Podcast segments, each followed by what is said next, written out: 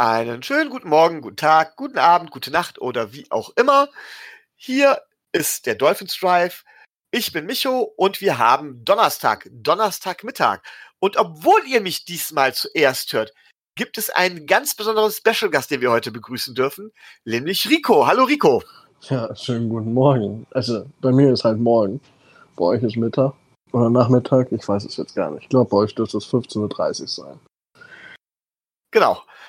Ja, Rico hat sich spontan bereit erklärt, sich so lange wie es irgendwie geht, wahrscheinlich nicht die ganze Aufnahme, ähm, hier bei uns ja, ich, dabei ich zu muss sein. meine Familie ja hinhalten, dass die, dass sie ihre Füße stillhalten und wir gleich erst wieder nach Manhattan reinfahren. Ja, denn eigentlich hatten wir heute einen anderen Gast vorgesehen, um den sich Tobi sehr bemüht hat, nämlich Ja. die Chrissy.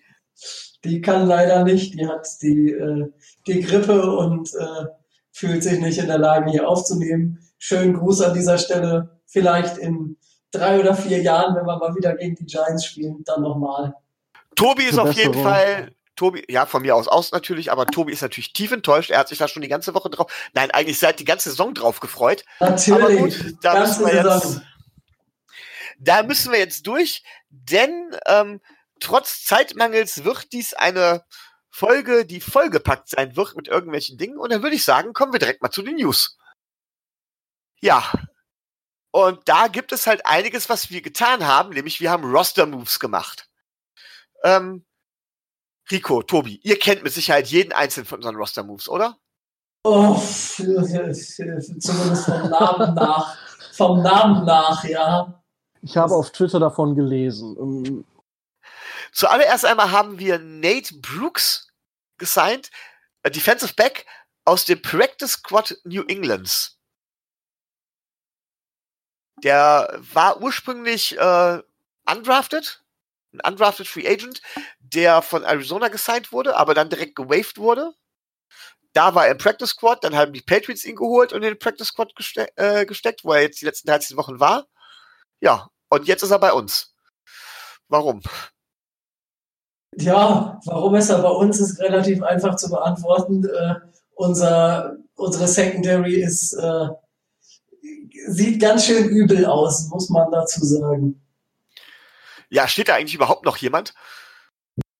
Naja, ähm, Eric Rowe wahrscheinlich. Und, und Nick Needham, aber ansonsten. Meine steht auch noch. Genau, ja, aber ne, das war's dann auch schon. Also die fallen alle der, der Reihe nach um oder aus oder sonst irgendwas. Jetzt dieses, äh, diese Woche auch schon wieder ein äh, Cornerback weniger. Also es ist eine Katastrophe momentan. Kann es sein, dass Strauss sich da am, ähm, am Practice Squad von New England bedient hat, einfach aus dem Grund, weil er weiß, wie im Practice Squad von New England gearbeitet wird und der Spieler vielleicht automatisch besser bei uns ins Scheme passt? Das, das würde ich gar nicht so sagen. Die Frage ist halt, mh, welche Spieler hat man im, im Draft-Prozess im Auge gehabt und wer ist gerade wo irgendwie verfügbar? Weil ich sag mal zum Beispiel Ken Webster, den hatte ich bei uns auch äh, entweder na, nach dem Training, ach nach dem Training, äh, nach dem Draft, un- undrafted Free Agent, halt irgendwie in der siebten Runde auf dem Brett. So, der kam dann ja auch irgendwann zu uns. Das ist halt die Frage, ähm, wer bei uns noch so auf der Liste steht, stand, wie auch immer, und wen man noch für attraktiv hält. Und da wir halt Not am Mann haben, bedient man sich wahrscheinlich dieser Liste. Aber gut, dann können wir direkt mal drüber sprechen. Ähm, du hast ihn jetzt gerade eben schon erwähnt, Ken Webster. Ähm, seines Zeichens, äh, ja, was, was, welche Position spielt er eigentlich? Wisst ihr es? Also er hat bei Ole Miss Cornerback gespielt. Genau. Ähm, jetzt fand, finde ich es relativ witzig. Also er hat, ähm, er wurde ja schon mal, äh, wurde er, äh, wie heißt es, ges gesigned. Mhm. Ja. Ähm, er wurde gesigned, nachdem, nachdem er, wie war das, war er undrafted? Ich weiß es gar nicht ganz genau. Ja, nee, er, nee, er wurde gedraftet von den Patriots in der siebten Runde. Oder Ja. so, stimmt. Ja. Genau. Genau. Äh, war dann komplett auch bei den bei New England, wurde dann gewaved im September, kam dann zu uns, hat acht Spiele gespielt, fünf davon gestartet, 19 Tackles, 17 Solo, ein Defended Pass und jetzt ist der gute Spieler auf IR. Gut. damit, das ist dann quasi, Nate Brooks ist der Ersatz für Ken Webster. Sehe ich das richtig? Ich denke. Das ist richtig, weil Nate Brooks der Ersatz von Ken Webster, der der Ersatz für äh, denjenigen ist, der, ähm, der Xavier Howard ersetzen sollte. So kann man ja die, die Reihe runtergehen. Ja, Gut, dann also, haben wir von, von den, vom Practice Squad der Tennessee Titans den Linebacker Jamal Davis gesigned.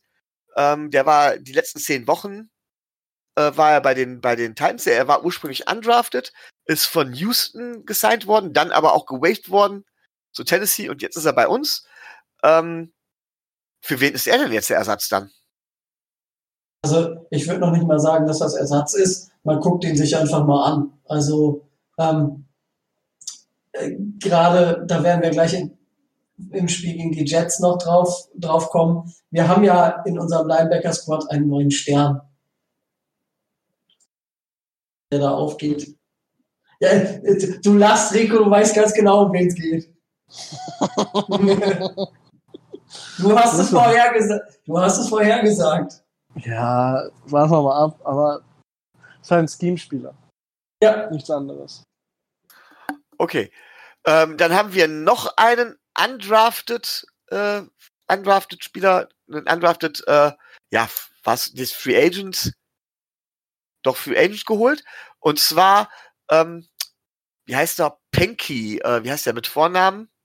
Adam. Adam Penky, genau. Adam Penky. Auch undrafted äh, von Green Bay, bei Green Bay gewesen, hat äh, zweimal mit, bei, bei den Packers gespielt, ist aber schon 2017 undrafted angekommen, war auch bei Tennessee im Practice Squad, ja, und jetzt ist er bei uns.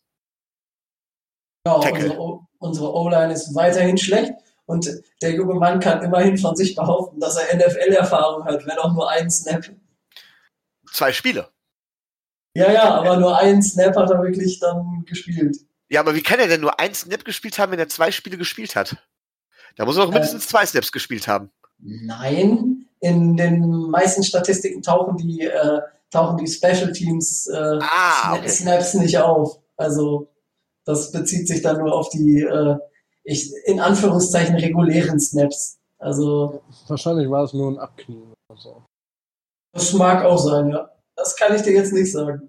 Gut, äh, neben, neben äh, Webster, den wir auf IR gesetzt haben, haben wir auch den anderen Cornerback, Ryan Lewis, ähm, haben wir auch auf IR gesetzt, hat in acht Spielen für uns gespielt, dreimal gestartet, 24 Tackles, davon 19 Solo.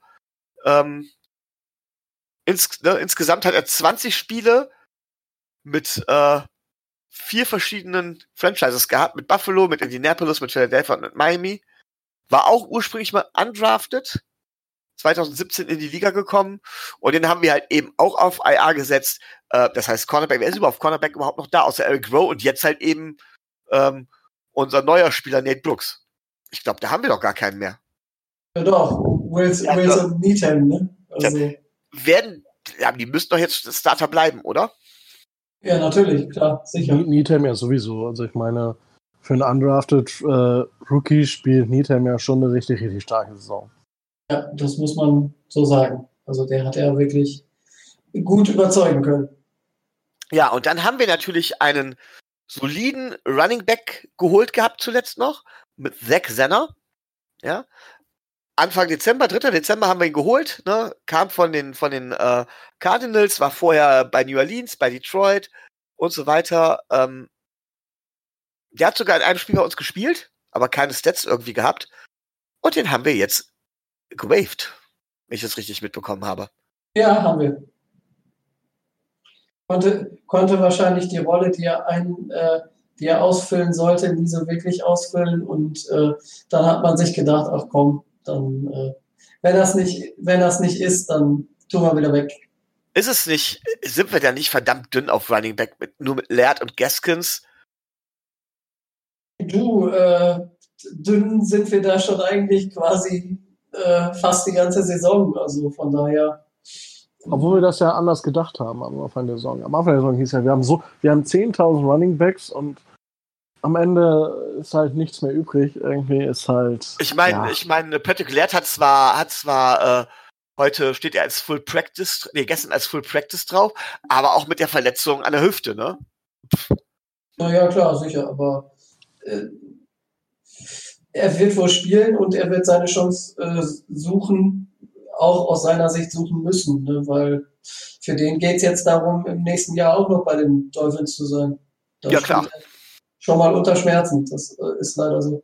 Aber ich will schon mal, das will ich auch noch in die News packen. Ich habe überlegt, ob wir das in den News besprechen oder ob wir es ähm, erst beim, beim Preview auf das Giants-Spiel machen. Aber ich denke, wir besprechen das jetzt. Nämlich unseren Injury Report. Neben den ganzen Spielern, die auf IR stehen, möchte ich jetzt der Reihe mal kurz durchgehen. Also Jerome Baker hat aber Full Practice gehabt. Chandler Cox nur Light Practice, hat was in der Schulter. Weil Fitzpatrick steht auf dem Injury Report, hat aber Full Practice gemacht. Alan Hearns Knie und, ähm, und Knöchel hat nicht trainiert. Patrick Laird hat voll trainiert, hatten wir gerade eben schon. Nick Needham nur leicht trainiert. Devante Parker, Concussion, leicht trainiert. Gerald Willis, Hüfte, nicht trainiert. Und Albert Wilson, Concussion, nur leicht trainiert. Äh, ja, aber gut, das ist ja ein normaler Injury Report zu der Zeit in der Saison. Wenn ich mir die Injury Reports von anderen Teams angucke, sieht's da, sieht's da nicht anders aus. Ich meine, mal, ich meine, die Patriots sind sowieso dafür bekannt, dass sie immer sehr, sehr viele Spiele auf der, ich meine, Tom Brady steht fast jede Woche drauf mit, keine Ahnung, er hat sich den kleinen Zeh gestoßen am Armaturenbrett oder sonst wo.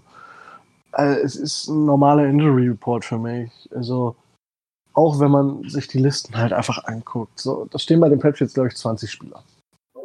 Okay, also gibt es, gibt Tobi, gibt es keinen Grund, sich Sorgen zu machen? Also ein paar Sorgen mache äh, mach ich mir höchstens um, äh, um Parker und Wilson, weil die äh, mit roten Jerseys also trainiert haben und noch nicht sicher ist, ob die aus dem Concussion-Protokoll für das Spiel gegen die Giants rauskommen dann wären wir bei, bei den Wide Receiver natürlich wieder arg dünn besetzt, aber ansonsten. Wen hätten wir denn noch, wenn man, wen hätten wir denn noch, wenn man bedenkt, dass Hearns gar nicht trainiert hat wegen Knie und Knöchel, der also auch doch in meinen Augen wackelig ist. Ähm, wen hätten wir denn noch auf Wide Receiver? Isaiah Ford, komm. ich, ich, wollte es gerade sagen, die Frage ist doch mal wieder total, äh, total in deine Richtung gestellt. Also Isaiah Ford, klar, ist dann unser Receiver Number One. Und wer sind Nummer zwei, Nummer drei? Herr Collins, den haben wir ja auch seit, äh, seit einer Woche oder so. Der soll ja so ein Special Teams Monster sein und äh, naja, schlecht gespielt hat er jetzt nicht. Also von daher. Also wir behalten das einfach mal gleich für das Preview gegen die Giants im Hinterkopf. Ähm, und weiß gar nicht, habt ihr sonst noch News, über die ihr sprechen wollt? Hm, vielleicht, vielleicht nur mal so als äh, kurze Info. Ähm, der Nominee für den Walter Payton NFL Man of the Year Award äh, von den Dolphins steht fest, das ist äh, Devon Goodshaw. Der wird dieses Jahr für die Dolphins da ins Rennen gehen, aber ich denke, wird es schwer haben, den Titel zu holen. So, dann gucken wir mal in die NFL. Die Regular Season äh, biegt so langsam auf die Zielgerade ein. Und es gibt so einige, ja, vielleicht auch spannende Entscheidungen. Und eine Entscheidung finde ich, die für uns relativ wichtig noch werden könnte, ist, dass die Coles gegen die Buccaneers in einem Shootout verloren haben mit 35 zu 38. Ähm, warum kann das für uns wichtig sein? Was glaubt ihr? Warum sage ich das wohl? Rico, hast du eine Idee? Wegen der Wildcard. Weil also die Colts spielen ja in einer Division mit den Texans und den Titans. Und ich meine, der Run der Titans ist ja momentan, das ist ja schon, schon beeindruckend, was da passiert. Äh, aber natürlich, wenn die Colts gewinnen können und die Titans jetzt den Texans den Division-Sieg abknausern, ähm, hätte es sein können, dass die Colts halt vielleicht noch an den Texans vorbei stibitzen können, weil die noch zweimal gegen die Titans spielen, oder vielleicht an den Steelers vorbei, was unsere Picks wertvoller macht. Aber das ist mit der Niederlage jetzt ja eher unwahrscheinlich. Es gibt aber noch einen anderen Grund, warum ich das genannt habe. Tobi, hast du da eine Vorstellung? Also das eine hat Rico richtig erkannt. Ah, man merkt, ich bin Lehrer, wenn man so Fragen stellt und das ist genau wie im Job, es kommt so eine Stille zurück, die einfach nur wohltuend ist. Ja, es ist, es ist, es ist einfach nur Ruhe. Nein, ähm, es ist relativ einfach. Die Coles sind auf jeden Fall ein Team, das sich zumindest Gedanken über einen Rookie-Quarterback machen muss. Zumindest Gedanken. Ja, das, das ist, das mag wohl, das mag wohl richtig sein, aber da sind äh, in, in der, ähm, in der Range zwischen derzeit vier, den wir haben, und äh, derzeit um die 20, wo der zweite Pick von uns liegt, sind einige Teams, die äh, sich da Gedanken machen müssen. Also da. Aber bei den, Col bei den Colts war es zuerst so, dass es so aussah, als ob die Colts vielleicht auch jenseits der 20 picken würden. Aber jetzt picken sie wohl innerhalb der Top 15 und sind damit ein klarer Kandidat für einen Quarterback-Pick, meiner Meinung nach. Ja, wie gesagt, da sind aber mehrere da in der Range, die äh, picken können oder picken werden. Also das wird spannend. Kommen wir direkt oder mal zum, so. da kommen wir dann da direkt mal zum zweiten Thema, das ich mir in der Beziehung ausgesucht habe. Es geht natürlich auch um Quarterback. Und zwar hat ähm, ein alterter Quarterback zusammen mit einem Running Back, den vor der Saison keiner auf der Rechnung hatte, ein Career Game abgeliefert. Austin Eckler 213, 213 Scrimmage Yards und die Chargers mit Philip Rivers schlagen die Jaguars mit 45 zu 10.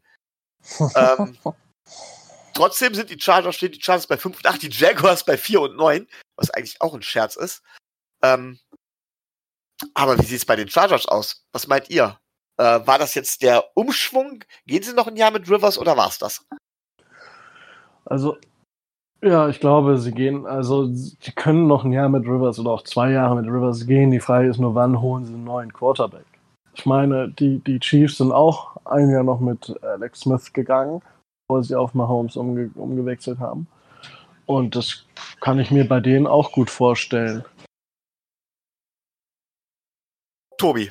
Ja, also ich sehe das, äh, ich sehe das eher so, ähm, dass das einzig alleine Philip Rivers entscheidet, was er macht. Also ich denke, dass die Chargers ihm die, äh, die Entscheidung überlassen werden und er alleine da ähm, sagen kann, ich mache noch ein Jahr oder ich mache halt keins mehr. So wird das laufen. Ja, also mit den Playoffs haben sie ja nichts mehr zu tun. Bei Rivers glaube ich allmählich, pff, da lässt die Leistung doch ganz extrem nach.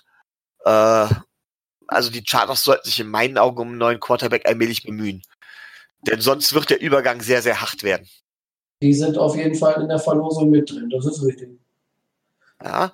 Ähm, aber das war jetzt ja nur der Aufgalopp, das Vorgeplänkel zum Upset der Woche. Tobi hat es vorhin so schön genannt, Spygate 3. Oder wie auch immer man es sehen will. Ähm, die New England Patriots sind in einen neuen Skandal verwickelt. Tobi, möchtest du da genaueres zu erklären? Also so, so, so ganz genau ist das ja noch nicht so raus, aber scheinbar haben die Patriots bei den Cleveland Browns angefragt, ob sie bei denen in einer Pressebox ähm, eine Episode ihrer Dokumentation Do Your Job filmen können. Dabei haben sie dann einen Scout gefilmt und äh, jetzt kommen die Anführungszeichen und jetzt wird's äh, haarig. Zufälligerweise ist, äh, haben sie vergessen, den Gegner, den Cincinnati Bengals, Bescheid zu sagen und die zu fragen. Zufälligerweise Nummer zwei äh, sind auf diesem Tape, äh, ist die Sideline der Bengals zu sehen. Und zufälligerweise sind das acht Minuten lang äh, geheime Zeichen, Absprachen, äh, Calls der Cincinnati Bengals, die zufälligerweise Nummer vier oder fünf, keine Ahnung, ähm, erstens einen neuen Head Coach haben mit Zach Taylor. Das heißt, äh, da ist es gerade spannend, sowas, äh, sowas zu gucken. Und äh, zweitens, in der nächsten Woche gegen die New England Patriots spielen. Das heißt, ähm, ähm, natürlich ist es völlig unabsichtlich aus Sicht der Patriots, aber ähm, das sehen die Bengals von denen zufälligerweise ein äh, Verantwortlicher, der da oben rumgef rumgefriemelt hat und rumgewuselt hat, hat zufälligerweise dieses Kamerateam gesehen und dem ist zufälligerweise aufgefallen, dass die von den New England Patriots sind. Also hat ähm, die NFL sich die Bänder geben lassen. Und da liegen sie jetzt seit zwei oder drei Tagen, glaube ich. Und jetzt wird geguckt, was dabei rauskommt. Rico, hältst du das, was die Patriots dazu gesagt haben, nämlich, dass das ein Versehen war, äh, dass das wirklich nur für eine Dokumentation war, hältst du das für glaubwürdig? da gibt es, wer einmal glaubt, wer einmal lügt, dem glaubt man nicht. Ähm, die Sache ist die. Also, zum einen ist das schon häufiger passiert. Die, Fra ist, die Frage muss man sich stellen, was ist der Hintergrund dahinter? Weil, also, ich bin ja gerade in den USA und äh, dadurch, dass ich jetzt äh, bei der Cousine meiner Mutter war und jetzt äh, gerade noch im Hotel bin, läuft natürlich auch relativ viel ESPN, wo darüber natürlich auch sehr, sehr viel diskutiert wird. Und es ist einfach ziemlich spannend, weil jeder sagt so, ja, also die haben diese Vergangenheit, die Patriots. Das ist, es fällt nicht zu deren Gunsten aus.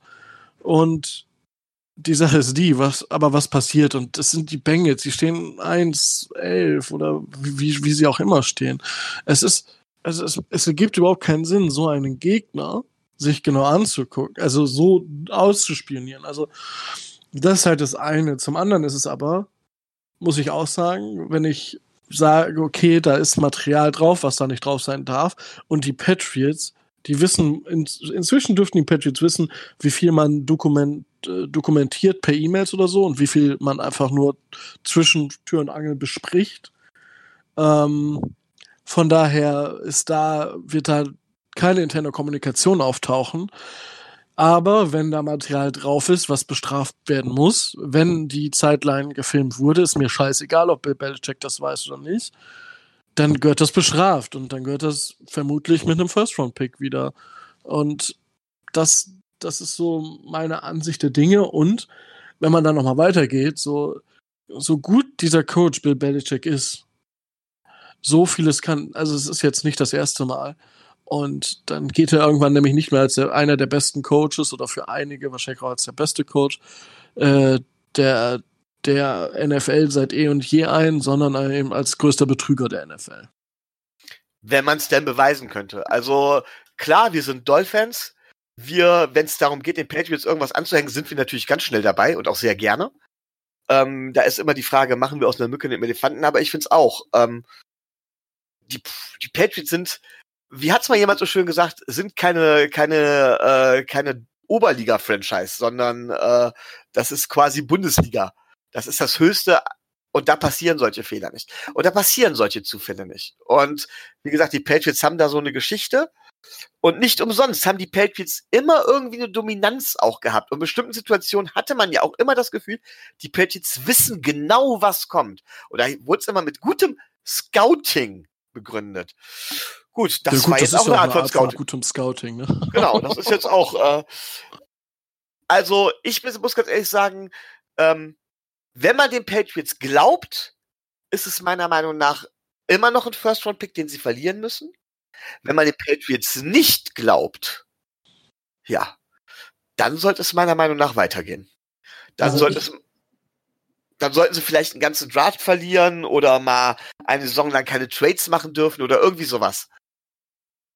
Das wäre so meine Maßgabe. Ja, vor, vor allen Dingen, wie gesagt, es ist ja äh, schon das dritte Mal. 2008, äh, 2008 das erste Mal, 2015 das zweite Mal, da haben sie schon den First-Round-Pick abgegeben. Und äh, die Frage, die ich mir stelle, ist die Tatsache, ja gut, sie haben sie dreimal, sie haben sie dreimal erwischt, aber wie oft haben die das noch gemacht, ohne dass sie erwischt worden sind? Weil ich meine, bei so, bei so einem NFL-Spiel laufen 50 Kamerateams rum. Und ob dann da einer äh, mal die Sideline filmt, zwischendurch mal, das kriegt ja kaum einer mit. Ja, es ist ja auch so, dass sie sich, ich meine, bei den Jets war es 2007, wo sie bei den Jets aufgeflogen sind. Da hatten ja auch einfach nur ein mehr, äh, so einen halboffiziellen in den Publikumrängen sitzen. Sie können sich halt auch irgendwelche Studenten einfach nehmen und sagen, hier, film mal. Ich meine, natürlich kommt das, wird das bei den Studenten relativ schnell rauskommen. Aber es, man hat immer Mittel und Wege und ja, es ist, es, äh, und ein Kommentar fand ich dazu eigentlich noch ganz passend. So, es wird in ein, zwei Jahren einfach wieder vergessen sein, es sei denn, es kostet den Kopf von Bill Belichick. aber du sagst gerade eben so schön von wegen, es ist jetzt nicht die große Schwierigkeit. Ähm, mal ketzerisch gefragt, macht es dann nicht im Grunde genommen jedes Team und die Patriots werden nur erwischt?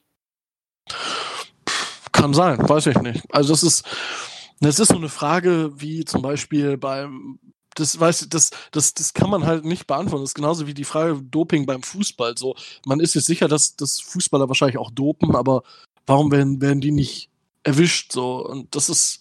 Das ist eine andere Diskussion, darüber solltest du lieber mit jemand anderem reden, aber ich hätte jetzt auch das weil ich zufälligerweise weiß, dass gedopt wird. Also ich habe die Aussage, persönliche Aussage von dem Spieler.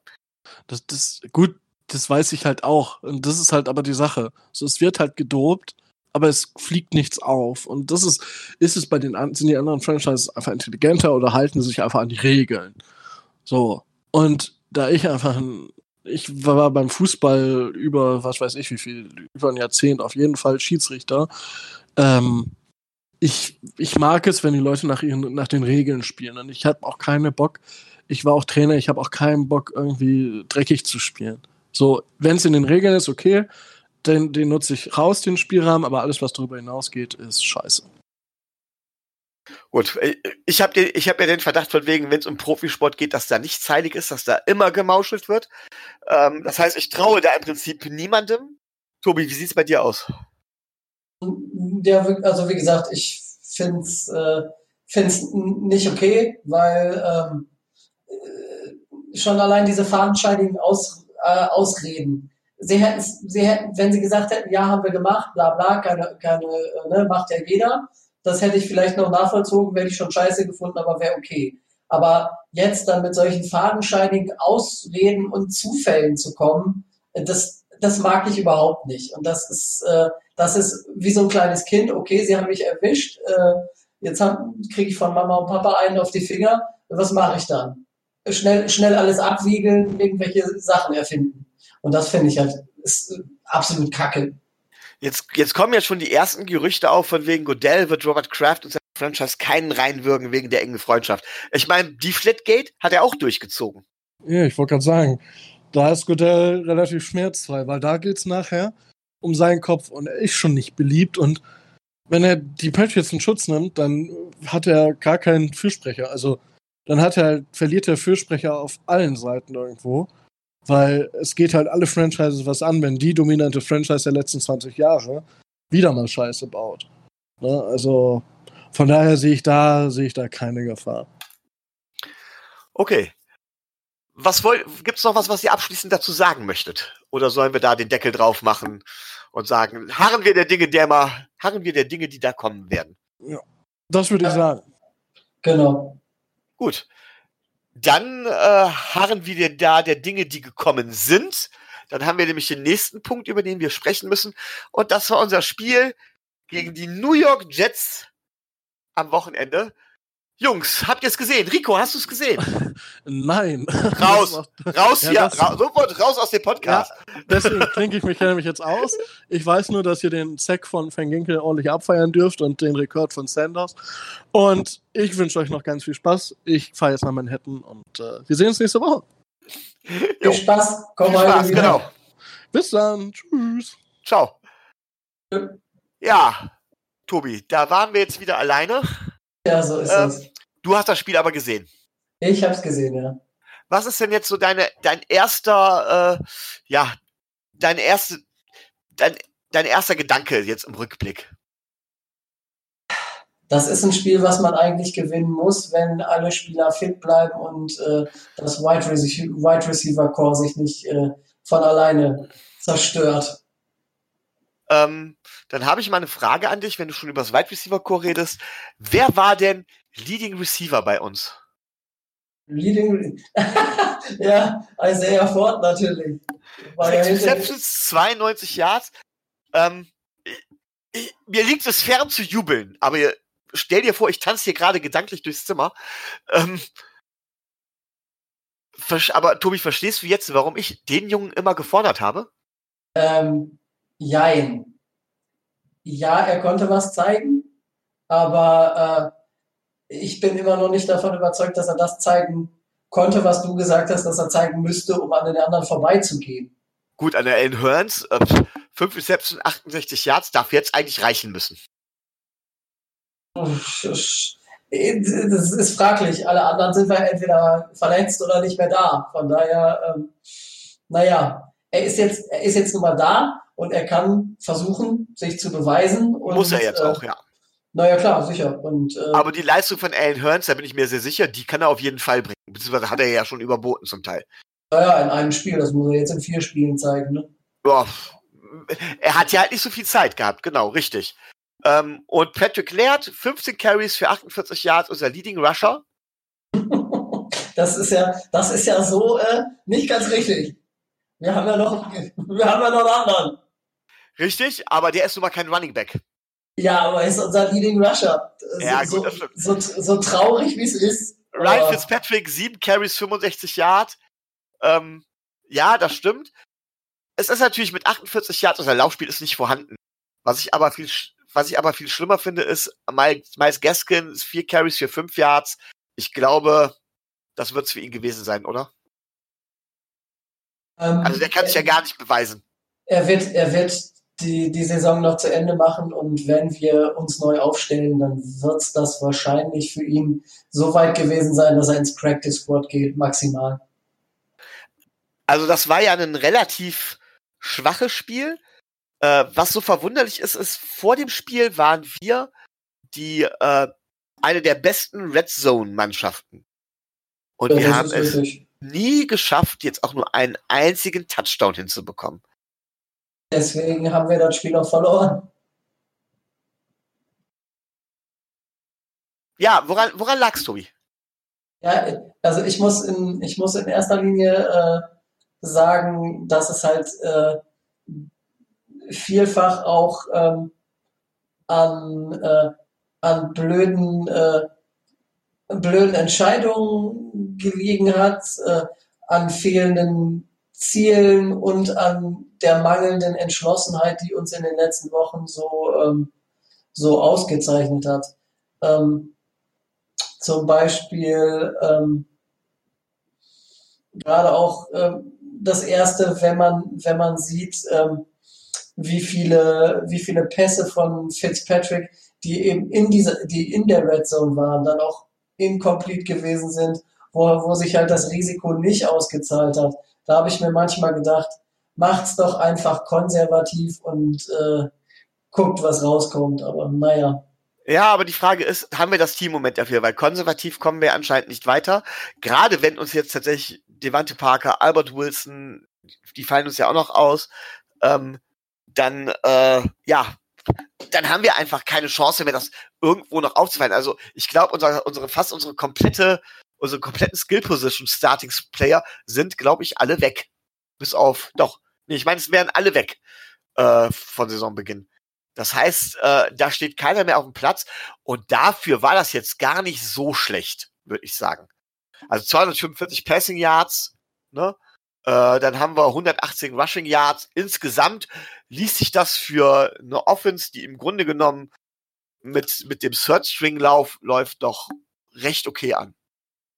Ja, aber ähm, wenn, wenn, man, äh, wenn man so sieht, wir, wir haben ein, nur in der ersten Halbzeit, wir stehen äh, zweimal, glaube ich, an, an, der, an der 10 von, von New York und einmal innerhalb der 10. Das heißt, äh, wir sind dreimal wirklich, wirklich dran. Und äh, wenn wir es dann nicht schaffen, ich glaube, äh, oder wenn Fitzpatrick es dann nicht schafft, ähm, drei, drei Pässe an, äh, auf Gesicki an Mann zu bringen. Oder ähm, wenn es Gesicki dann nicht schafft, sich so äh, eine Separation zu erarbeiten, dass er die Bälle fangen kann, dann äh, äh, läuft irgendwas nicht richtig und man hätte das Spiel locker gewinnen können. ne? Also ich höre tatsächlich natürlich auch gerne mal Konkurrenz-Podcasts und ich habe dann, habe mir auch den Podcast der Gang Green Germany angehört. Ich weiß nicht, ob du es getan hast, Tobi, als Review zum Spiel. Und äh, die haben ja tatsächlich gesagt, ähm, ja, das lag einfach daran, dass wir in der Red Zone so unkreativ waren, dass wir immer dasselbe getan haben. Und wo wir doch vorher tatsächlich hier diese Geschichten mit der Panther passt auf den Kicker oder sowas, so ein bisschen Kreativität und dann hätten wir das Spiel auch gewinnen können. Stimmst du dem zu? Mm, Nicht unbedingt. Da kommt dann halt wieder zum Tragen, dass wir die Leute einfach nicht haben. Ne? Oder nicht hatten. Ich stimme da nämlich auch nicht zu, weil ich sage nämlich, äh, das war ein Überraschungsplay, ein Trickplay. Und wenn du ein Trickplay regelmäßig machst, ist es kein Trick und kein Überraschungsplay mehr. Dann ist es Standard. Und dann weiß es auch jeder. Dann ja, ist ja, auch genau, jedes Mal dasselbe. Also sowas kann nur funktionieren, wenn es überraschend kommt. Ähm, und et etwas Überraschendes jedes Mal zu machen, dann ist es keine Überraschung mehr. Deswegen, pff, ja. Irgendwann geht dem besten Headcoach die größte Kreativität äh, aus, wenn die Leute einfach nicht da sind. Und äh, naja, man hat ja gesehen, was, äh, was letzten Endes dabei rumgekommen ist. Ne? Ja, letzten Endes ähm, haben wir halt keinen Touchdown geschafft, sondern wir haben da dann tatsächlich, äh, Jason Sanders hat sieben von acht Field Goals gemacht, der längste über 50 Yards, 53 Yards. Ähm, der einzige Spieler, der Punkte im Prinzip in dem Spiel gemacht hat, nämlich ein, alle, ein, alle 21. Ähm, die Woche davor war er AFC äh, Special Team Player of the Week. Das wäre er für mich, wäre er für mich eigentlich diese Woche. Aufgrund dieser immensen Leistung. Aber trotz allem, sieben von acht. Macht er den achten rein, haben wir das Spiel auch gewonnen. Ja, das ist, äh, das ist leider so. Äh, ich tue mich schwer daran, äh, ihn jetzt zu kritisieren, weil er halt, weil er halt 21 Punkte äh, gemacht hat. Ähm, aber man muss, äh, man muss am Ende des Tages äh, sagen, vielleicht eine Teilschuld, aber äh, es war immerhin 34 Yard Field Goal, also jetzt nicht das Schwerste, das war ein besserer Extrapunkt. Naja, klar, aber wenn er achtmal aufs Tor schießt beim Fußball, gehen auch nicht alle acht rein. Ja, acht Elfmeter meinst du vielleicht, oder? Ja, gut, acht Elfmeter ohne Torwart. Steht ja keiner drin. Nein, aber ähm, muss er eigentlich machen, äh, da führt kein Weg dran vorbei, aber weil er die anderen sieben und gerade auch den langen gemacht hat, ähm, es entlässt ihn nicht aus der Schuld, dass er ihn machen muss, aber ähm, es beschönigt es ein wenig, sagen wir es mal so. Aber letzten Endes ähm, haben wir es doch, ja, wenn man mal so ist, äh, wir haben es letztendlich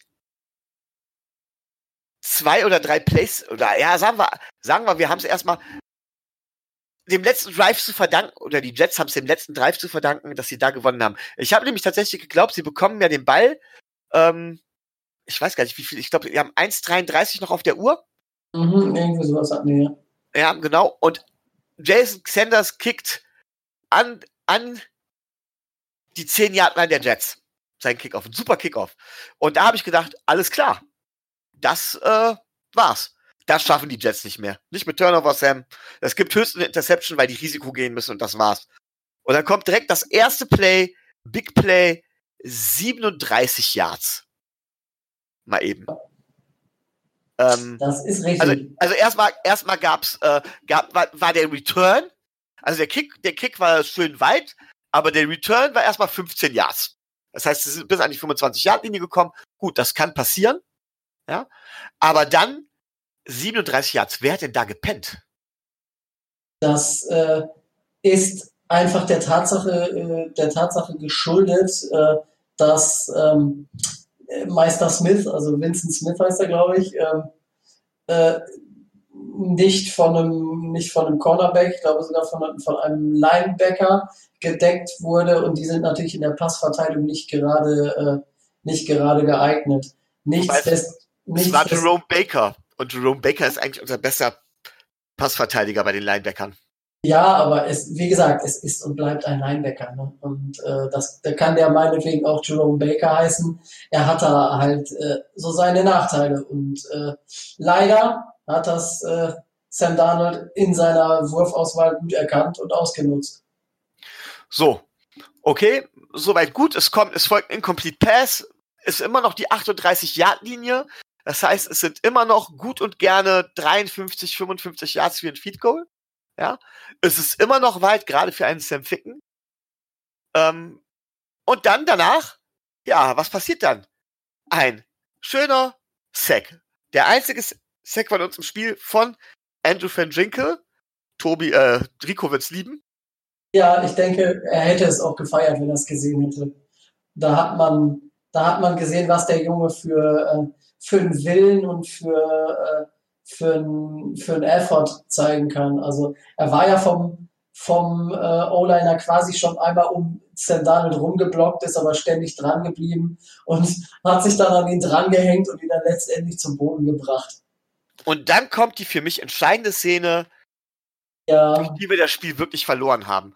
Und zwar, ähm, ohne dass ich jemanden hier hinhängen möchte als Schuldigen, aber beim nächsten Play, es ist Dritter und 18, gibt es eine Defensive Pass Interference äh, von Nick Needham. Das kann, es kann immer passieren. Nick muss nicht unbedingt schuld, also ist nicht unbedingt, dass Nick Needham jetzt schuld war, aber eine Defensive Pass Interference nach acht Yards. Meine Güte, ganz ehrlich, da lasse ich den Catch doch machen und tackle dann, dann sind wir immer noch bei Vierter und Zehn. Da merkt man da ganz einfach die mangelnde Erfahrung oder die mangelnde Qualität. Was ist es, Tobi? ich denke eher das erste als das zweite, aber ein bisschen vom zweiten auch. Also äh, wir haben ja, wir haben ja in der Gruppe lange darüber diskutiert, ob man, äh, ob man die Strafe geben kann, ob es eine unberechtigte Strafe war oder ob es eine berechtigte Strafe war.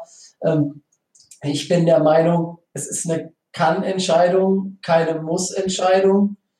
Von daher ist, äh, ist der, der Reverse, glaube ich, eher kritisch zu sehen, aber es war schon was und ansonsten einfach saumäßig dämlich. Ne? Und das, das muss man solchen jungen Leuten leider zugestehen. Wir haben in der ersten Saisonhälfte über die äh, gedroppten Pässe und die Fumbles von äh, Preston Williams diskutiert.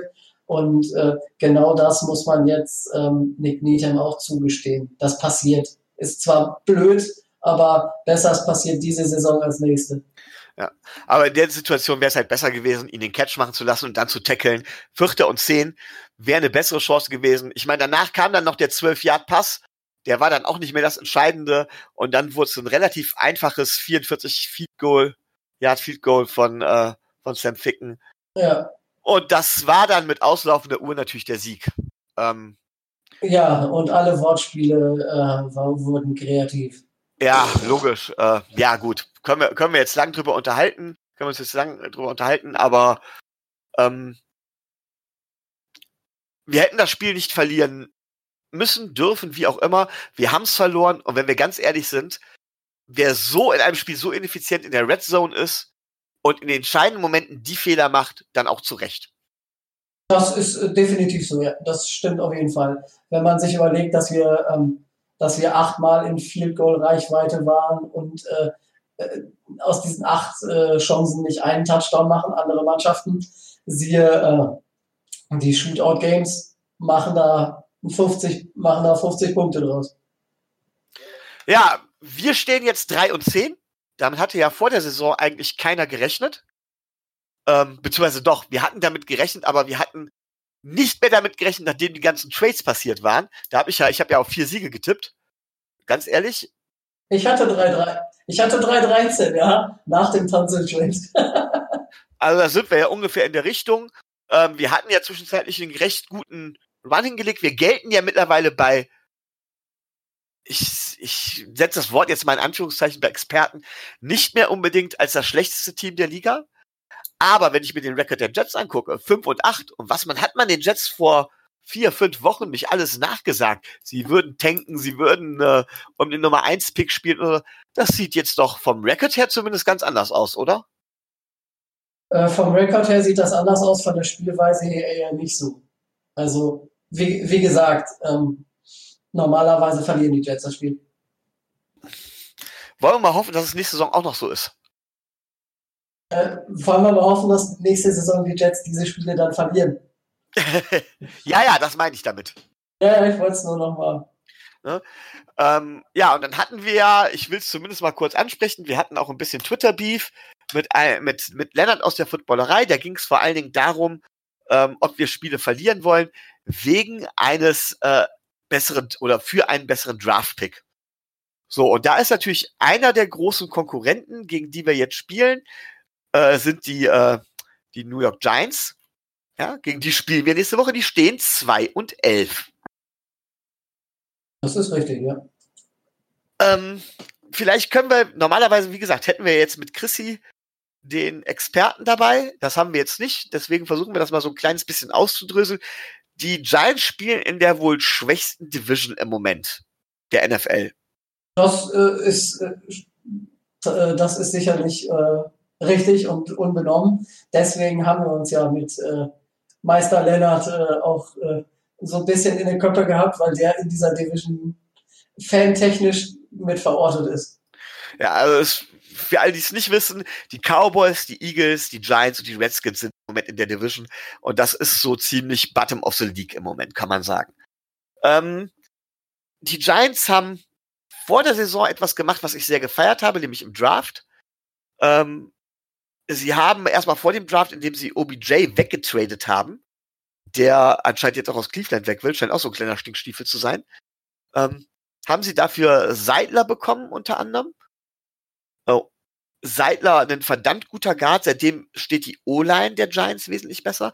Und sie haben sich mit ihrem ersten Pick den Quarterback geholt, den ich für den besten Quarterback im Draft gehalten habe. Nicht First Round Talent würdig, aber für den besten Quarterback im Draft mit Daniel Jones. Ähm, oder wie man ihn auch nennt, Daniel Fumble. Ich glaube, der hat kein, der hat bisher kein Spiel ohne einen Fumble gehabt und vor allen Dingen ohne einen Fumble, der nicht beim Gegner landete. Also Ball Security ist ein ganz, ganz großes Thema für ihn, oder? Das auf jeden Fall. Vor allen Dingen, äh, das ist ja, äh, ist ja nicht das, nicht das Einzige. Er hat äh, pro Spiel immer mal eine Interception drin. Er wird, äh, er ist nicht so mobil auf den, auf den Beinen, wie man sich das vielleicht vorgestellt hatte. Und äh, ja, es ist, äh, ne, es ist nicht so Danny Dimes, wie man gedacht hatte, dass es ist. Wobei die Accuracy ist schon nicht schlecht und ansonsten wirkt er mir halt von der Spielweise her so ein bisschen wie äh, eine jüngere Version von Ryan Fitzpatrick. Boah, so, so ein bisschen. Also er muss, sagen wir es mal so, er muss noch viel lernen. Das auf jeden Fall. Und so. bei, bei knapp 61 oder 62 Prozent Accuracy, das weiß ich nicht, es ist, es ist okay, aber äh, ne, es ist jetzt nichts, äh, womit man ordentlich was reißen könnte. Aber er wird ja nicht spielen gegen uns, sondern gegen uns spielen wird Eli Manning, der große alte Mann. Und das, ich habe da tatsächlich eine Statistik gelesen, wo ich echt gedacht habe, das kann doch jetzt nicht wahr sein. Eli Manning, zweifacher Super Bowl-Gewinner, Hall of Fame-Kandidat dementsprechend, muss man ja leider Gottes zugeben, hat ja. tatsächlich einen Rekord von, ich glaube, 161 Niederlagen zu 161 Siegen. Genau nee, ausgeglichen. 116 zu 117, glaube ich. Seit letzter Woche hat er einen negativen Rekord. Ah, genau, so war das. Genau. Und gegen uns könnte er, könnte er das quasi ausgleichen und es ist auch möglich, dass das Spiel gegen uns das letzte Spiel seiner Karriere sein wird. Man spekuliert das ja, dass das das letzte sein kann, weil Danny Danny, äh, Daniel Jones. Äh, Daniel Fumble. Ja, Danny Dimes oder wie man ihn auch immer nennen darf oder Danny Doof oder was ich da alles schon gelesen habe. Also, äh, naja, er kann wohl nächste Woche, spätestens übernächste Woche wieder spielen. Und wenn Eli Manning gegen uns nicht gewinnt, behält er seinen negativen Rekord äh, in der Karriere. Das heißt, eventuell haben wir einen Fall of, Fall of uh, Fame Quarterback, der mehr Spiele verloren als gewonnen hat. Das ist äh, möglich, weil die Tatsache, dass Eli Manning äh, ein Hall of Fame-Kandidat ist, ich denke, da müssen wir nicht drüber reden. Aber ich weiß nicht, inwieweit in Canton das äh, als Argument genommen wird, ihn nicht zu nehmen. Das kann ich nicht beurteilen. Ich, ich würde es für, für, für ein wichtiges Argument halten. Ansonsten, ähm, naja, haben sie ja noch einen anderen Superstar bei sich, ähm, da darfst du jetzt gerne ins Schwärmen kommen. Sie haben nämlich Saquon Barkley, den letztjährigen Second Overall Pick. Da haben sie richtig schön viel Draftkapital reingesteckt in Saquon Barkley. Was sagst du zu dem Jungen? Also, ähm, Saquon Barkley kommt dieses Jahr ähm, nicht wirklich gut zurecht. Das liegt äh, einfach an der Tatsache, würde ich jetzt sagen, dass ähm, die Alternativen so ein bisschen fehlen. Die Wide Receiver sind ja jetzt nicht so stark, aber auch an der Tatsache, dass er verletzt war. Aber als drittes halt auch einfach an der Tatsache, dass äh, das Laufspiel der Giants weit weniger dominant ist, als man äh, das erwartet hat. Ich meine, der, der junge Mann hat zwar ähm, 154 äh, Attempts in 10 Spielen, das heißt äh, so um die 16 Carries pro Spiel, aber schafft halt nur vier Yards im Stück und hat auch erst äh, zwei Touchdowns erzielt. Und das ist für einen Mann, der des Potenzials von Saquon Barkley einfach viel zu wenig. Da kann man jetzt spekulieren, woran es liegt. In erster Linie, ähm, er liefert nicht das, was er liefern kann, liefern will und liefern müsste, damit die Giants besser stehen. Unter anderem deswegen stehen sie ja so schlecht. Wenn ich jetzt mal, mal ganz, ganz böse sein will, ist das natürlich Wasser auf meine Mühlen, ne?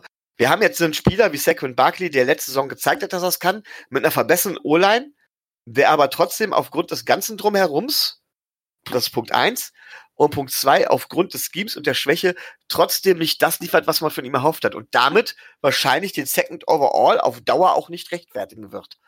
Deswegen ja, ich ja dagegen bin. Also das würde ich. Äh, er hat ihn ja, er hat, er hat ihn bis jetzt nicht gerechtfertigt.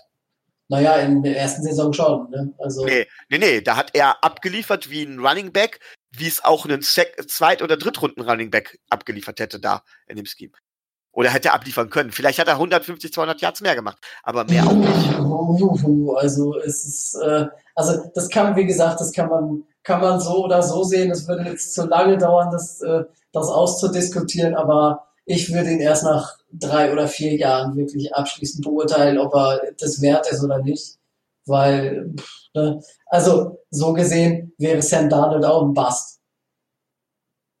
Äh, du hast recht. Also ich bin auch bei Quarterbacks der Meinung und ich glaube auch bei Runningbacks tatsächlich generell bei Spielern, dass man drei bis vier Jahre regelmäßige Spielpraxis braucht, um überhaupt sagen zu können, der ist es.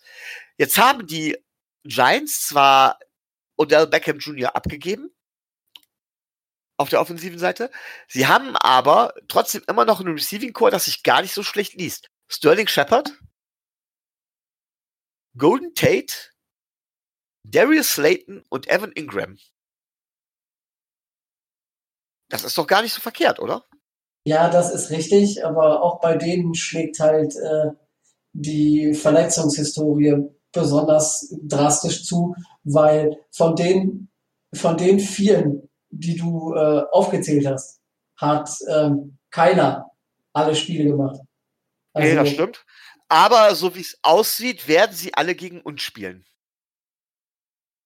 Ja, ähm, mehr oder weniger bei 100 Prozent der, äh, der, der ähm, Leistungsfähigkeit. Also gerade äh, so Evan Ingram, da liest man ja immer, der ist noch äh, reichlich angeschlagen. Also der bei 100 Prozent ist, der bei weitem nicht. Und äh, gerade was Titans angeht, da haben wir ja noch unseren, äh, unseren Starter mit Eric Rowe, der den verteidigt. Ja, wollen wir mal gucken. Ja, dann defense-mäßig, inwiefern haben sie da reagiert? Sie haben sich Pillen Larry, Dexter Lawrence geholt? Das haben sie wohl getan, ja. Ja, sie haben, ähm, ich finde, die Namen lesen sich gar nicht so schlecht. Also wenn ich hier, ich lese jetzt einfach mal Namen vor. Sam Beal, Julian Love, äh, jetzt Leonard Williams, ähm, Dean Buchanan, Marcus Golden, O'Shane Ximenez, Dexter Lawrence, Lorenzo Carter, DeAndre Baker, Devlin Tomlinson. Ganz ehrlich, so mies hört sich das in meinen Augen nicht an. Ähm, da du ja ein Miami Dolphins Fan bist, ne, erkennst du ja, erkennst du ja vielleicht äh, das Problem, was die Defense der Giants auch hat. Große Namen sind nicht automatisch gleich große Leistung. Und ja. das, ist, das ist das Problem, was, äh, was die Defense ähm, der, ähm, der, der Giants so ein bisschen hat. Ich meine, klar, sie haben äh, mit Jabril Peppers einen starken Safety, sie haben mit, äh, sie haben ein gutes Linebacker-Core, aber von der Line her kommt halt relativ wenig. Ja, es ist, kommt relativ wenig Pass Rush, natürlich. Aber das können sie doch wahrscheinlich jetzt mit Williams Lawrence. Ich weiß nicht, ob sie da nicht einmal, und Ximenez, ich weiß nicht, ob sie da nicht einmal auf dem Weg sind, da doch was Besseres auf den Weg zu stellen. Vor allen Dingen, wenn ich mir halt auch angucke, Janoris Jenkins, der Andrew Baker, als Cornerback-Duo ist jetzt auch nicht das Schlechteste. Also da scheinen sie uns zumindest überlegen zu sein, gerade unserem ausgedrückten Wide Receiver Core, oder?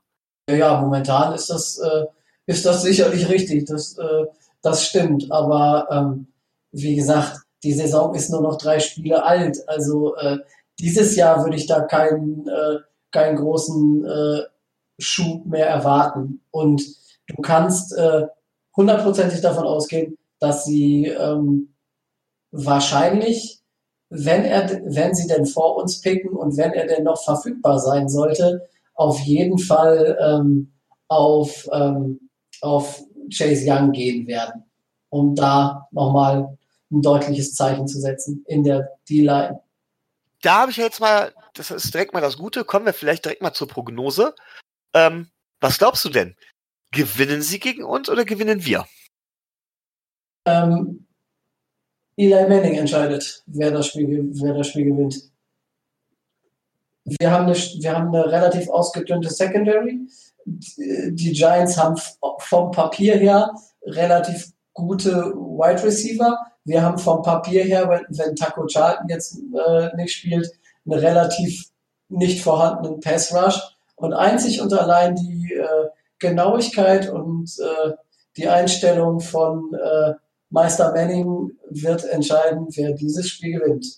Wenn er es schafft, eine Completion Rate von naja, über 60 Prozent hinzukriegen, dann könnte es gut sein, dass die Giants gewinnen. Schafft er das nicht? Er ist momentan in seinen Spielen, die er gemacht hat, deutlich drunter. Dann ähm, wird, es für die, wird es für die Giants eng was man bei den Giants halt immer oder bei Eli Manning immer gesehen hat zum Schluss war, äh, dass er nicht mehr den Arm hat, um wirklich viel vertikal zu passen. Da fehlt es ihm an Ernststärke und an Accuracy. Ähm, hinzu kommt noch, dass er Probleme mit Druck hat. Das hatte er immer schon, seine ganzen Karriere über, hatte er Probleme mit, mit, mit Pass Rush, mit Blitzen, vor allem mit einem Foreman Rush. Und wenn ich das jetzt so sehe, ähm, wir brauchen im Grunde genommen gar nicht mal so sehr unsere Outright Receiver, weil vertikal werden sie, wird Eli Manning die Receiver nicht bedienen und sie haben auch gar nicht die vertikalen Receiver. Sie haben halt Ingram, Shepard, Tate, das sind alles so Typ Slot Receiver, maximal acht bis zehn Yards, wo auch unsere äh, Linebacker vielleicht mal zugreifen können. Und gleichzeitig müssen wir halt eben, muss Taco Charlton ein gutes Spiel haben, um über den Pass Rush zu agieren. Ähm, das ist die Möglichkeit Nummer eins. Und ich sehe halt ein ganz großes Problem an unserer O-Line. Da sehe ich wirklich ein großes Problem. Ähm, dass sie Fitzpatrick genug Zeit geben kann. Fitzpatrick wird wahrscheinlich wieder wilde Bälle rausfeuern, weil scheiß drauf. Und ich kann mir vorstellen, dass das doch gar nicht so schlechte, äh, gar nicht so schlechte Secondary der, ähm, der Giants da dann doch das eine oder andere Mal uns vor Probleme stellen wird. Also, wie gesagt, die O-Line muss halten, klar, aber vor allen Dingen, wir müssen einfach äh, wir müssen das Spiel an den, wir müssen das Duell an den Trenches gewinnen. Wir dürfen uns nicht dominieren lassen von einer Line. Dann haben wir eine Chance. Aber mal angenommen, wir, wir verlieren. Wäre das denn ketzerisch gesprochen so dramatisch, Tobi? Uns wurde ja vorgeworfen, wir wollen nicht gewinnen. Also ich kann mir nicht vorstellen, dass, äh, dass äh, einer der Jungs, die da auf den Platz gehen, äh, nicht gewinnen will ähm, Draft-Position äh, hin oder her. Natürlich ist es, natürlich ist es richtig, dass man äh, wahrscheinlich mit einem vierten Sieg ähm, außerhalb der Top 5 landet. Aber ähm, jetzt absichtlich zu verlieren, nur damit man, äh, nur damit die Giants nach einem picken, halte ich jetzt auch nicht für richtig. Ich will, ich will jedes Spiel gewinnen. Und ich denke, die Spieler und gerade äh, Brian Flores, das sollte man spätestens nach dem Spiel gegen die Jets äh, deutlich gesehen haben, will auch jedes Spiel gewinnen. Und er wird seinen Jungs die Hölle heiß machen. So. Ähm, aber wenn wir verlieren würden, würden wir rein theoretisch, dann würden wir vielleicht unter den Top 2 oder Top 3 picken, richtig? Es hängt, von den, hängt dann von den Redskins ab. Wir hätten die gleiche Anzahl Siege wie die Giants, die dann aufgrund des direkten Vergleichs nach uns picken würden. Also wären wir da auf jeden Fall in den Top 3. Aber jetzt stelle ich mir noch mal Folgendes vor. Wir gewinnen gegen die Giants, was ja möglich ist. Ja. Wir gewinnen gegen die Bengals, was auch Ja. möglich ist. Und wir, ist. wir gewinnen das letzte Spiel bei den Patriots, weil es für die um nichts mehr geht. Ja, das wäre doch lustig. Dann würden wir plötzlich bei 6 und 10 stehen. Hätten wir das Spiel jetzt noch gegen die Jets gewonnen, würden wir bei 7 und 9 stehen. Ja. Äh. Redskins 8-8. Äh, ich wollte gerade sagen, das ist doch, äh, damit hätte doch gar keiner gerechnet, oder? Also die Chance ist noch da. Aber die Frage ist jetzt nochmal, nicht an die Spieler, nicht an die Franchise selber. Die Frage an uns ist, wollen wir das? Ich sage ganz klar, ja, ich will jedes Spiel gewinnen. Scheiß auf den Draftpick. Sorry, wenn ich das so einfach sage. Meiner Meinung nach ist ein früher Draftpick keine Garantie dafür, auch wirklich was Gutes zu kriegen.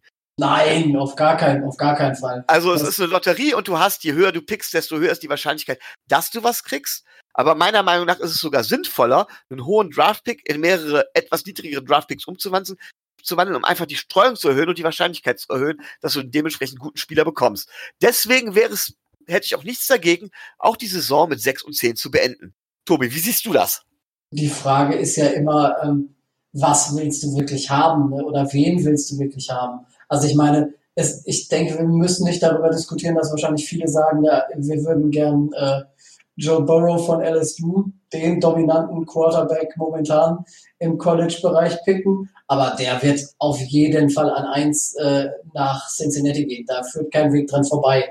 Die wissen ganz genau, was sie tun und ähm, die wird, die wird auch keiner einholen. Die sind halt auch einfach so in ihrem Spielsystem, in, in dem, was sie noch an Gegnern haben. Ich meine, jetzt spielen sie äh, gegen, die, gegen die Patriots noch. Ähm, also, die, werden an eins Joe Burrow nehmen. Es ist gar keine Frage. Und dann ist der Quarterback, für den wir so einen frühen Pick bräuchten, weg. Mal Ähm, ganz kurz. Tanken die Bengals? Ähm, ich würde sagen, jein. Also ähm, sie haben eine gute Defense, aber ich habe schon vor der Saison gesagt, da sind einfach so viele Schwächen auch im Roster, dass äh, da nicht viel mehr bei werden können. Wir hatten sie, glaube ich, alle ähm, mehr oder weniger relativ niedrig pickend äh, auf der Rechnung. Also die waren für mich die ganze Saison durch ein Kandidat Ich, dafür. ich, ich sage halt nur eine Sache. Ähm, Vorsicht vor Andy Dalton. Andy Dalton ist meiner Meinung nach auch ein stark unterschätzter Quarterback, genauso wie Ryan Tannels das war. Andy Dalton wird vermutlich die Franchise wechseln und es würde mich nicht wundern, wenn er dann dementsprechend bei einer Franchise, zum Beispiel bei den Carolina Panthers oder so, plötzlich richtig aufblüht und äh, richtig das Team richtig, richtig gut wird. Ja? Oder bei, bei Tampa Bay zum Beispiel. Ja, eher, eher bei Tampa Bay, weil er da, äh, weil er da ein paar mehr Waffen hat. Bei Cincinnati ist es halt auch einfach so, da ist außer äh, AJ Green, die, der die ganze Saison ausgefallen ist, keiner. Äh, Tyler Eifert als äh, dominanter ähm, äh, dominanter Thailand hat immer mal wieder Rücken und äh, ist diese Saison auch lange raus gewesen. Da, Joe da Mixon haben- gibt's dann noch? und äh, stark überschätzt. Also der konnte diese Saison auch nicht wirklich. Äh, Tyler, Tyler Boyd äh, pff, der ist schnell, äh, aber mehr auch nicht. und John Ross, der, Der, der den den Rekord hält. Ja, das ist, der, der ist schnell, aber mehr auch nicht. Und äh, das, das war's dann. Ne? Und wenn dann mit AJ Green ein 1200 Yard Receiver oder sowas, äh, was der pro Saison macht, ausfällt, dann liegt, liegt die Franchise da nieder. Und äh, so sieht das jetzt aus. Ne? Also nochmal, die ganz klare Frage an dich. Würdest du lieber einen Pick unter den Top 5 haben oder lieber die Saison 6 und 10 beenden? Ähm, ich würde die Saison lieber 6 und 10 beenden, da die Spieler, die so zwischen 10 und 15 auf dem Board stehen könnten, uns auch weiterhelfen. Gut, dann sind wir uns da ja relativ einig. Und dann habe ich jetzt noch eine letzte Frage an dich, weil das habe ich tatsächlich äh, im, im Podcast der New York Jets mitbekommen. Das fand ich eine recht interessante Frage.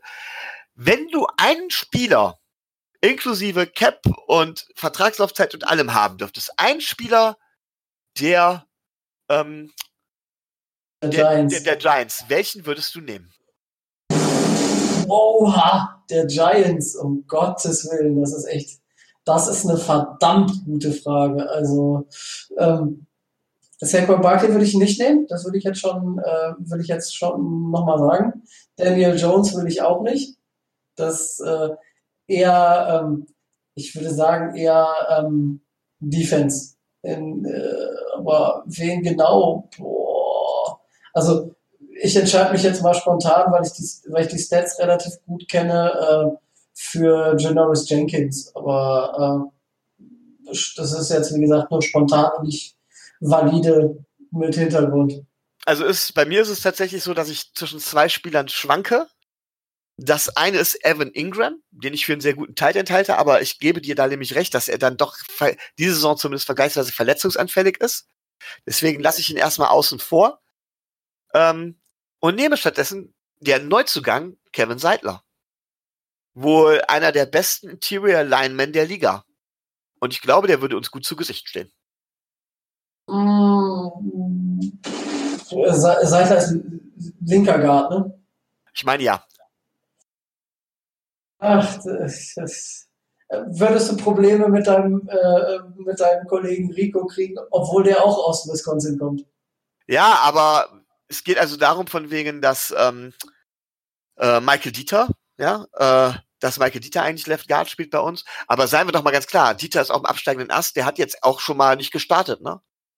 Äh, ja, aber das sollte man wirklich nicht überbewerten. Also äh, der Guglielmo wechselt, wechselt, die, wechselt die ganze Saison durch und äh, äh, er möchte einfach mal einen neuen Reizpunkt setzen, weil Dieter in seiner Entwicklung jetzt nicht linear nach oben geht, sondern äh, einfach ähm, teilweise in den letzten Wochen ein bisschen stehen geblieben ist, aber ähm, der wird Teil unserer O-Line bleiben. Da führt kein Weg dran vorbei. Also das ist wie in Stein gemeißelt. Okay. Ja, also, wie geht's aus, Tobi? Was glaubst du? Ja, wir Ein gewinnen. Tipp. Wir gewinnen. Low, score, low scoring, high scoring. Ähm, äh, 23-17, weil wir diesmal nicht nur, äh, nicht nur Field Goals schießen, sondern äh, auch einen Touchdown machen. Also ich tippe auch, dass es Low Scoring wird und ich tippe darauf, dass verdammt Low Scoring wird. Ähm, tatsächlich tippe ich darauf, dass wir 17 zu 13 gewinnen. Puh. Und damit war es das wohl mit dem Top 5 Pick. Alle Mock Drafts wieder zurück auf Null und von vorne. Ach du, ähm, wie gesagt, da der, da der erste Quarterback mit Burrow an 1 weggeht äh, und danach äh, in der erster Linie starke äh, starke Spieler kommen, die nicht äh, Quarterback sind. Also dich dürfte das doch freuen. Du bist doch ein Justin Herbert-Befürworter. Der wird da so in der Range irgendwo was sein, so zwischen 5 und 10. Was, was soll ich sagen? Also, ich, sag mal so, ich bin, ich glaube, dass in diesem Draft verdammt viele gute Quarterbacks äh, da sind. Ja, Justin Herbert, Jake Fromm wären die beiden Quarterbacks, die mir persönlich am besten gefallen. Das heißt aber nicht, dass es tatsächlich die besten Quarterbacks sein müssen. Ja? Äh, ich glaube, ich werde mit so gut wie jedem Quarterback zufrieden sein. Ich glaube, am ungernsten, und das ist das, wir haben wieder absolutes Konfliktpotenzial, denn der Quarterback, der oft genannt wird, oder von den Quarterbacks, die oft genannt werden, hätte ich am ungernsten Jalen Hurts. Das ist der, den Tobi, glaube ich, am liebsten hätte. Aber das ist Jammern auf hohem Niveau. Äh, also ich, ich hätte gern am liebsten, hätte ich einen, hätte ich einen fitten Tour Tagovailoa an an vier oder fünf gepickt. Aber das, äh, das ist mir jetzt, äh, Stand heute, viel zu großes Risiko. Also kannst du nicht picken. Also wie gesagt, ähm, ich bin, werde mit fast jedem Quarterback zufrieden sein. Ich möchte wohl noch halt eben den, ähm, äh, jetzt vergesse ich den, ich vergesse den Vornamen. Ist es Jordan, Jordan Love? Ähm, äh, warte, wie heißt er denn?